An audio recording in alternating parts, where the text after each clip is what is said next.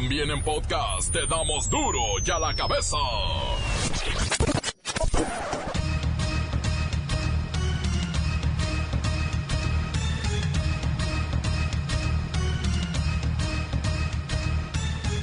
Jueves 12 de septiembre del 2019. Yo soy Miguel Ángel Fernández y esto es duro y a la cabeza sin censura.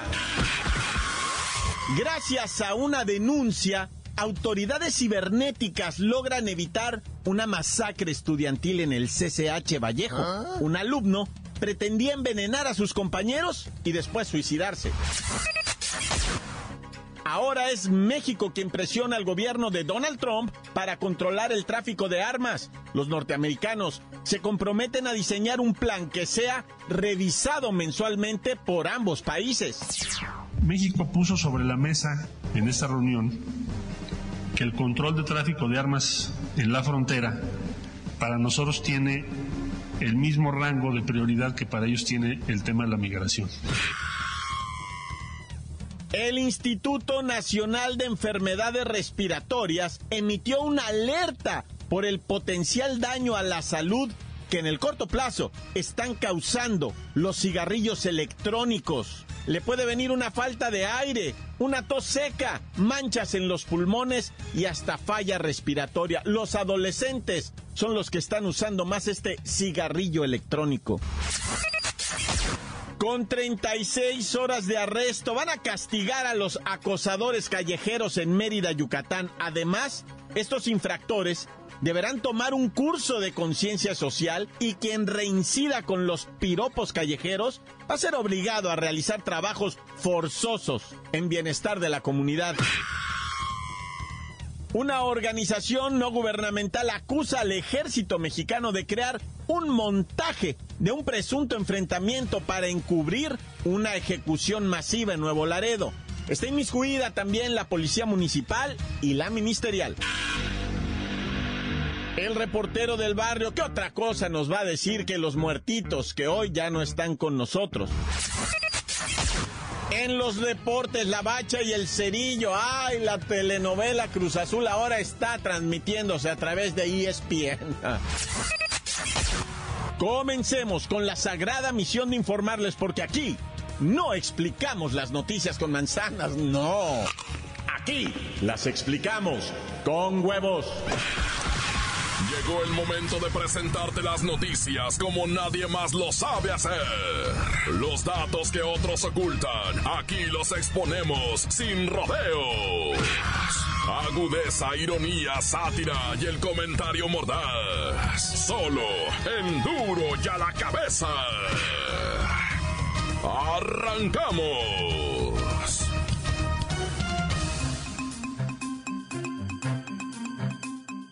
Ay, la tarde de ayer se vio sacudida por la captura de un presunto agresor que pretendía, fíjese, realizar un suicidio masivo en el plantel CCH Vallejo, en la Ciudad de México.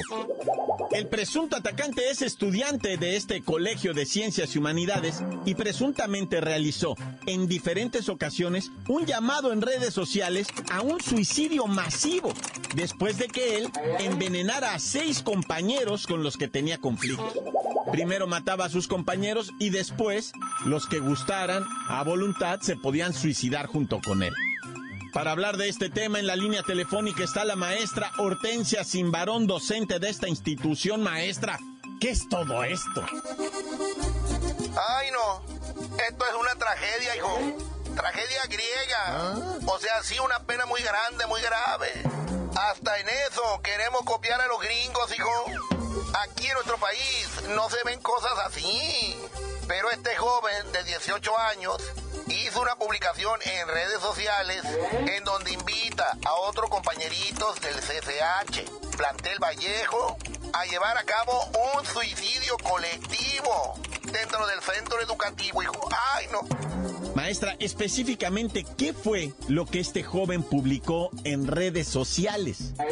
Mira, hijo, déjame decirte que Ángel, el alumnito del que estamos hablando, publicó en su cuenta de Facebook que estaba organizando una matanza de alumnos, hijo, similares a las que ocurren en las escuelas de Estados Unidos y que después de matar a sus compañeritos se iba a suicidar, hijo. Todo esto supuestamente lo tenía programado para el 20 de septiembre. Maestra Hortensia, en el mensaje que este joven visiblemente afectado escribía en redes sociales, dice textualmente, banda, este pedo es el 20 de septiembre. Los que se quieran suicidar, pidan info por inbox. Sí, es correcto, hijo, pero gracias a la denuncia de otro estudiante que leyó eso e informó a las autoridades de la Universidad Nacional Autónoma de México y a la Policía Cibernética, pudieron ubicar y detener a Angelito. Quiero aclarar que este muchachito tiene antecedentes de consumo de drogas, cuadro de depresión y está diagnosticado como ingobernable. Es todo una fichita, hijo. Pero no es tonto, ¿verdad? No se quiere ir solo. Quiere compañía en esto. Maestra sin varón, gracias. No, no, hay que destacar la oportuna participación, uno, del denunciante, dos, la rápida reacción de la policía cibernética y tres, las autoridades de la UNAM. Y por lo pronto, el joven está siendo atendido por psiquiatras y peritos para determinar si el padecimiento que aqueja a este presunto suicida le permite estar en sociedad o debe ser ingresado a un centro de atención mental. La nota que te entra. Duro ya la cabeza.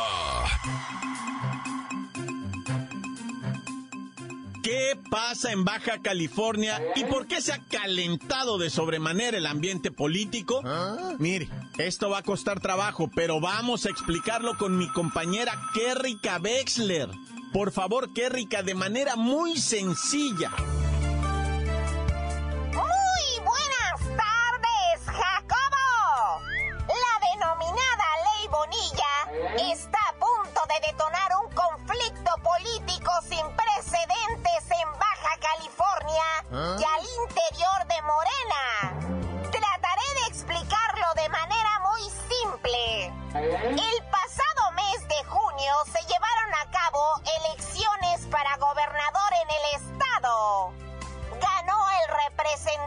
De la coalición Juntos Haremos Historia, Jaime Bonilla.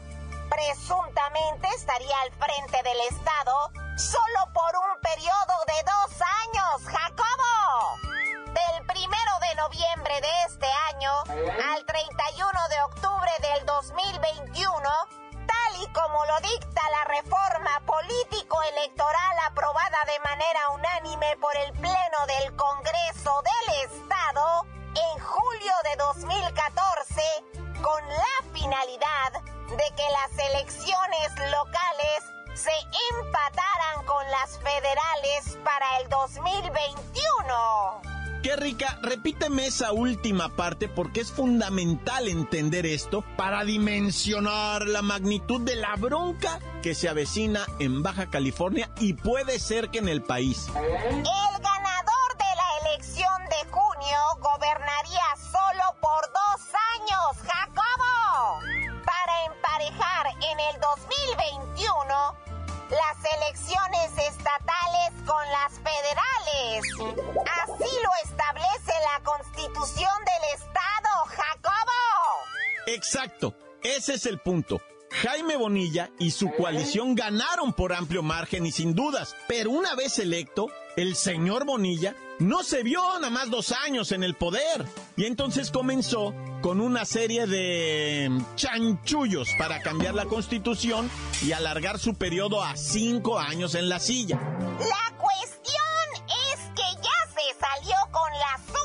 De la manera más sospechosa y a escondidas, 15 diputados del Congreso local, fuera de la sede oficial, aprobaron validar formalmente la ley Bonilla a través de una reforma que amplía la gubernatura en el estado de dos a cinco años, misma que permitiría que el gobernador electo Jaime Bonilla tome posesión del primero de noviembre de 2019 hasta el 31 de octubre del 2024, Jacobo. Pero la ciudadanía no votó por eso. Además de que se está investigando sobre un posible soborno a los diputados del PAN y del PRI Ah. que en lo oscurito aprobaron la reforma de ley a la Constitución. Por fortuna aún restan herramientas con las que se podría invalidar la ley Bonilla. Por ejemplo, las instituciones que pueden interponer acciones de inconstitucionalidad son la Comisión Nacional de Derechos Humanos, la Consejería Jurídica de la Presidencia y los además de los ciudadanos comunes de Baja California. Este es mi reporte hasta el momento, Jacobo. Para duro y a la cabeza. Informó Kerrika Wexler, enviada especial. Gracias, Kerry Kabexler. Y precisamente ahora se plantea un plebiscito, una consulta ciudadana para validar la gobernatura de cinco años. Pero no ese es el problema. La verdadera consulta es si es legítimo que 15 diputados de manera dudosa puedan pasarse la constitución por donde ellos decidan. Ese es el plebiscito. Esa es la pregunta que se debe hacer a la ciudadanía. Seguiremos con este tema en duro y a la cabeza. Encuéntranos en Facebook, facebook.com, diagonal duro y a la cabeza oficial. Estás escuchando el podcast de duro y a la cabeza. Síguenos en Twitter, arroba duro y a la cabeza. Recuerden amigos que ustedes pueden escuchar los podcasts de Duro y a la cabeza si los busca en iTunes o en Facebook oficial, pone Duro y a la cabeza, lo teclea y ahí estamos. Claro que también aparecen en nuestro Twitter, Duro y a la cabeza. Duro y a la cabeza. Tiempo de reportero del barrio. Una mujer asesinó al hijo de su novio porque le decía negra, cara de chango. Montes, alicantes, pintos, pájaros, cantantes. ¿Qué tranza, este, mis cantantes pajareantes?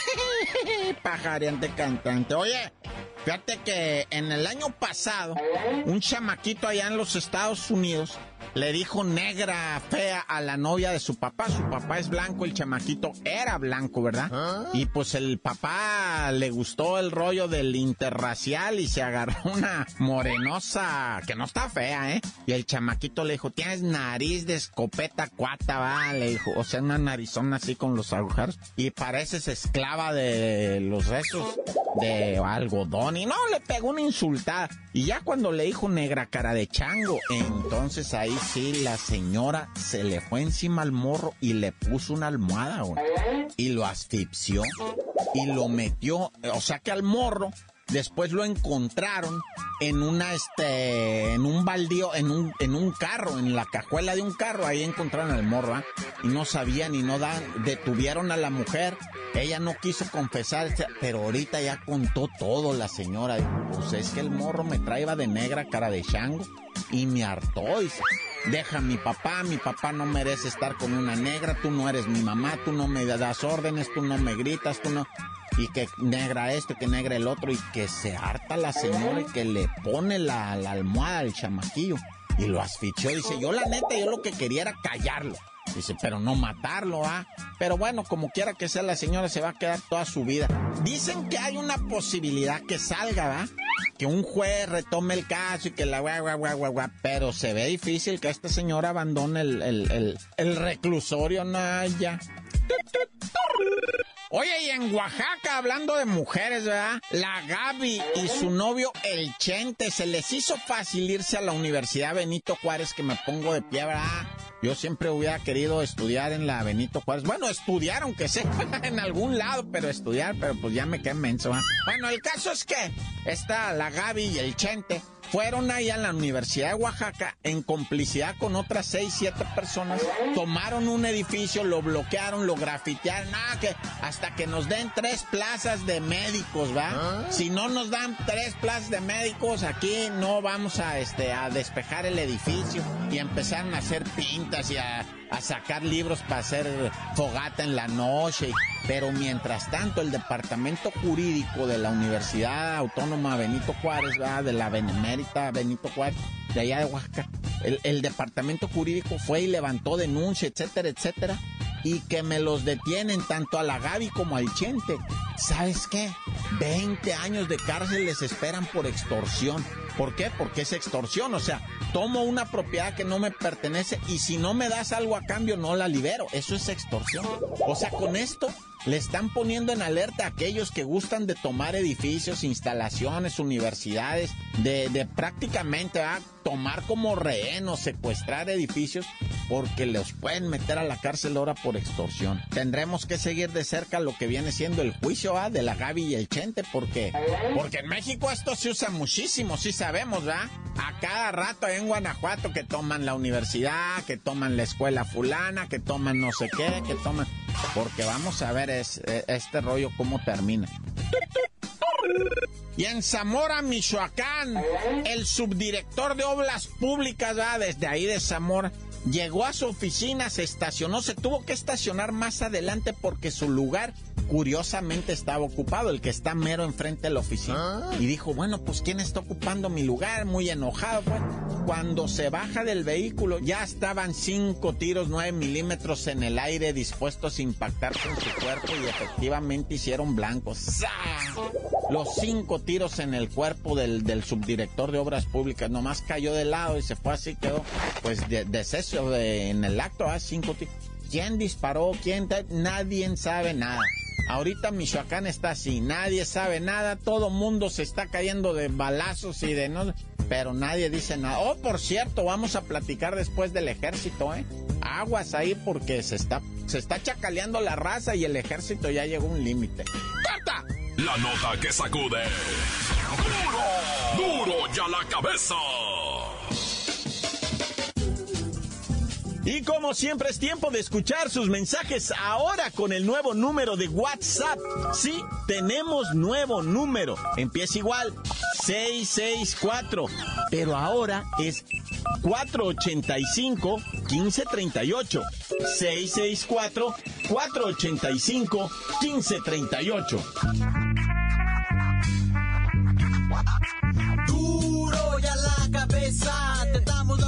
Como nadie las da ni cuentos en vendos, puras exclusivas, crudas y ya el momento no se explica con manzanas, se explica con huevos. Te dejamos la línea, así que ponte atento, aquí estamos de nuevo.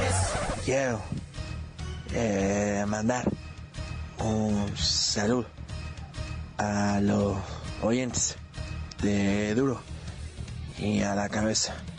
Es el programa espurio que me está quitando, me está quitando tele oyentes a mis mañaneras. Es un programa espurio. Y Miguel Ángel también es un espurio. Chachalaca. Cállese, chachalaca. Doy a la cabeza. Me importa un comino. Doy a la cabeza. Me da igual. Lo voy a injurar. Lo voy a injurar con gobernación. Eh, chachalaca. Espurio. Eh, doy a la cabeza. Dije las cosas con huevos. Y a mí, no, no me gustan los huevos. No me gusta. Me suena fifi. Tan tan. Se acabó. Eh, Encuéntranos en Facebook, facebook.com, diagonal duro y a la cabeza oficial.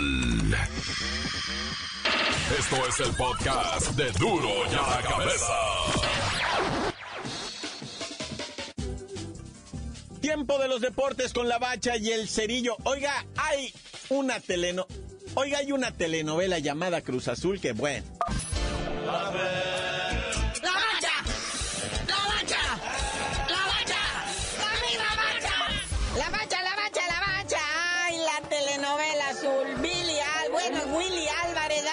Ya no sé ni cómo decirle. Don Guillermo, pues, pide a David Faitelson que rectifique, que se disculpe. Y él personalmente, ¿verdad? Le dice a Siboldi, ve a casa de Peláez, habla con él, no ha renunciado formalmente. Sí, todo esto a través de múltiples canales. Creo que ya lo pasan en más canales que partidos de la Chivas. Esta telenovela azul parece no tener fin. A ver cómo les va ahora que regrese la actividad tras la pausa de la fecha FIFA en esta próxima jornada 9. No, y antes de ir a la jornada 9, quiero que sepan la otra telenovela, la de los borrachitos. Sí, ahora salieron también las declaraciones de todos los seleccionados de que resulta que perdieron el martes porque andaban crudos, andaban desmañanados, deshidratados, con tremenda resaca y tuvieron que salir todos también, o sea, interrumpir la novela azul para salir a la tele. Oye, es como la ayuna, decir no es cierto, no andamos de borrachotes, sí fuimos a un antro, me monearon ahí a un lado de una muchacha, pero una muchacha que iba Ya ves cómo es eso. También ustedes malicen la... Los jóvenes están en la flor de la edad, son atletas de alto rendimiento. ¿Qué les pueden hacer tres clamatitos? No pasa nada. Y una princesa cualquiera se le arrima para tomarse la foto. Exageran. Ya lo dijo el chicharito. ¿Íralos?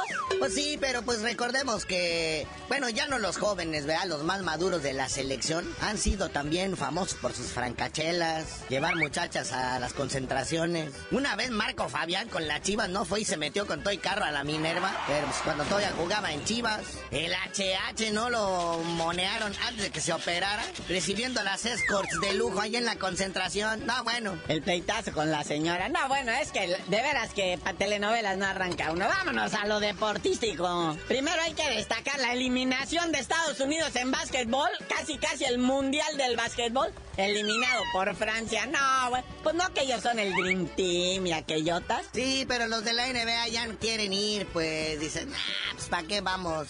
Y ahorita ni están en temporada, ahorita están de vacaciones. ¿Tú crees que van a querer ir a sudar diokis? Aparte son mundiales, son amateurs, ellos cobran millones de dólares. Mandan a los más chavos y ya ven los papelones que hacen. Oye, hablando de vacaciones, ¿cuándo se le van a terminar las vacaciones al Canelo? Ya súbete al ring, hijo. Estábamos todos bien acostumbrados al 15 de septiembre tener un mexicano en el cuadrilátero y ahora este, que le duele la rodilla. Sí, ahí nos van a poner ya Jaime Munguía, un tijuanense que en el país casi nadie lo conoce. Pero pues ya resulta que el Canelo va a pelear ahora para el Día de Muertos y va a subir dos divisiones, va contra Kovalev en semicompleto. ¿Quién sabe por qué andará haciendo eso el Canelo, lo que sea de cada quien? Ahora hay que preguntarnos qué va a pasar con los títulos intermedios. Ya dijo Sulaimán que se los va a guardar. Pues es su gallina de los huevos de oro. ¿A poco crees que lo van a, le van a decir, no, nos vas a perder tus cinturones? No, muñeco, aquí te esperan cuando regreses a esta división. Aquí están tus cintos. Pero bueno, ahí quedamos pendientes para la Liga MX, fecha 9, después de la horrorosa fecha FIFA que nos dejó, pues esa cosita bonita de los Estados Unidos, después una borrachera y la goliza contra Argentina. Pero tú mejor no sabías de decir por qué te dicen el cerillo. Hasta que el chicharito presente a la güera con la que andaba beso y beso, les digo.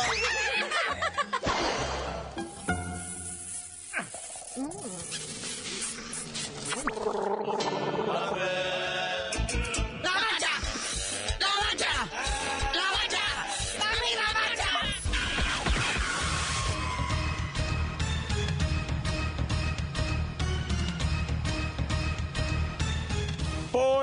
hemos terminado. No me queda más que recordarle que en Duro y a la cabeza no explicamos las noticias con manzanas, no. Aquí las explicamos con huevos. Por hoy el tiempo se nos ha terminado. Le damos un respiro a la información, pero prometemos regresar para exponerte las noticias como son. Duro y a la cabeza es Miguel Ángel Fernández, Arturo González, Evi González y la producción de Luis González, el señor X. Una producción original de MBS Radio.